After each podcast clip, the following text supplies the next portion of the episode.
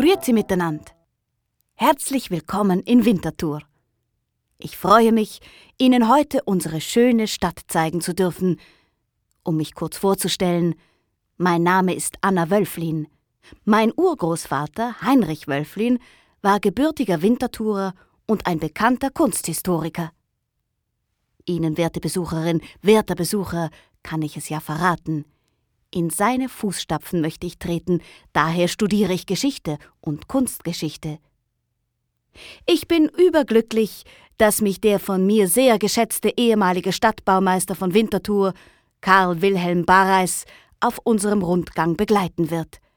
Aber vielleicht wollen Sie sich besser selbst vorstellen. Danke. Danke, sehr verehrte Frau Wölflin. Angenehm, Barreis, mein Name. Tatsächlich hatte ich die Ehre, in den Jahren 1860 bis 1871 als Stadtbaumeister von Winterthur zu wirken – und ich muss sagen, dass mir diese Stadt ans Herz gewachsen ist.